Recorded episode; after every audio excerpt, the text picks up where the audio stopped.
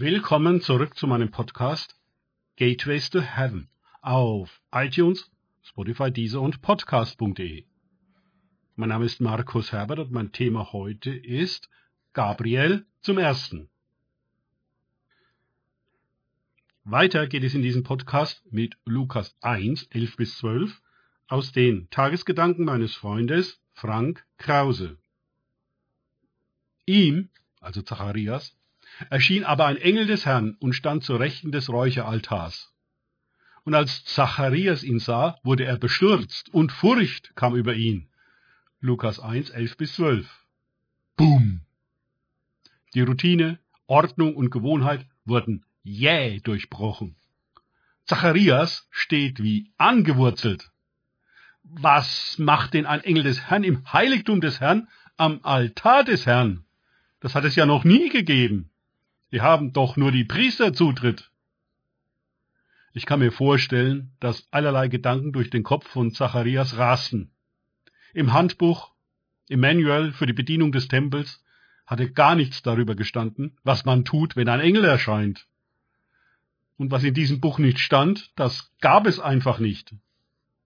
Also bildete er sich diesen Engel vielleicht nur ein, aber der sah doch ver echt aus.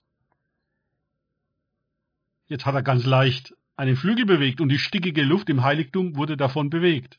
Zacharias spürte es. Bisher war das nicht vorgekommen. Hatte sich Israel vielleicht dermaßen versündigt, dass diesmal der Engel des Gerichts nur schon auf den nächsten Priester wartete, um es ihm zu geben?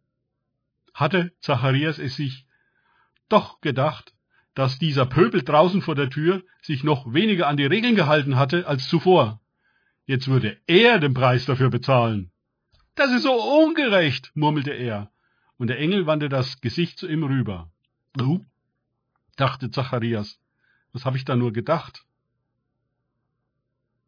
Der Blick des himmlischen Boden schien ihn zu durchbohren, zu durchdringen, so stand er wie paralysiert vor dem mächtigen Engel, der ihn fixierte und er ihn. So standen sie denn da. Das Volk draußen wunderte sich, dass er so lange im Tempel verweilte. Lukas 1,21. Nach Minuten, die Zacharias wie eine Ewigkeit vorkamen, besann er sich darauf, dass er ja Priester ist und sich entsprechend benehmen müsste. Er versuchte sich an irgendetwas Frommes zu erinnern, was er jetzt sagen könnte. Einen Psalm vielleicht, aber gerade als er ansetzen wollte, meinte der Engel, Zacharias, deine Frau kriegt ein Kind. Zacharias konnte nicht glauben, was er da hörte. Wie jetzt? Meine Frau bekommt ein Kind? Das will der Engel mir sagen, aber Elisabeth ist doch alt und unfruchtbar. Vielleicht sollte er dem Engel das vorsichtig beibringen, ihm die medizinischen Fakten darlegen, die er offenbar nicht kannte Weißt du, Engel, ich bin doch schon recht alt und meine Frau, sie ist es auch. Und sie kann sowieso keine Kinder bekommen. Wie soll das also gehen? Lukas 1,18. Da richtete sich der Engel zu voller Größe auf und sagte, Ich bin Gabriel, der vor Gott steht, und ich bin gesandt worden, zu dir zu reden und dir diese gute Nachricht zu überbringen. Aber, da du mir nicht glauben willst, dass es kommen wird, wie ich sage, sollst du stumm sein und nicht widersprechen können, bis es geschehen ist. Aubacke. Es ist auch noch Gabriel. Zacharias kann es nicht fassen.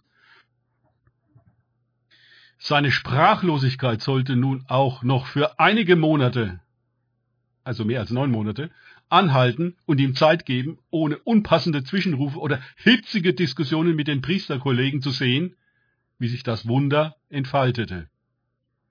Aber sie wunderten sich doch sehr, dass er auf einmal das Priesterhandbuch ergänzen wollte. Vielen Dank auch, Gabriel. Schönen Gruß an Gott, vor dem du stehst, konnte er schon nicht mehr sagen. Der Engel war weg, und Zacharias kam zu den Wartenden heraus, die ihn anstarrten, als sei ihn einem Engel begegnet. Und er winkte ihnen zu und blieb stumm.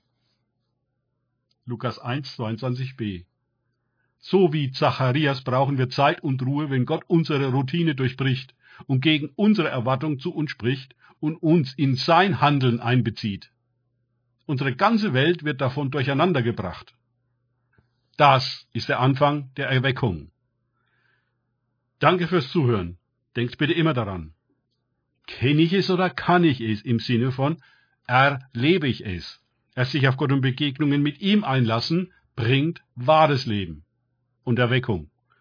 Gott segne euch und wir hören uns wieder.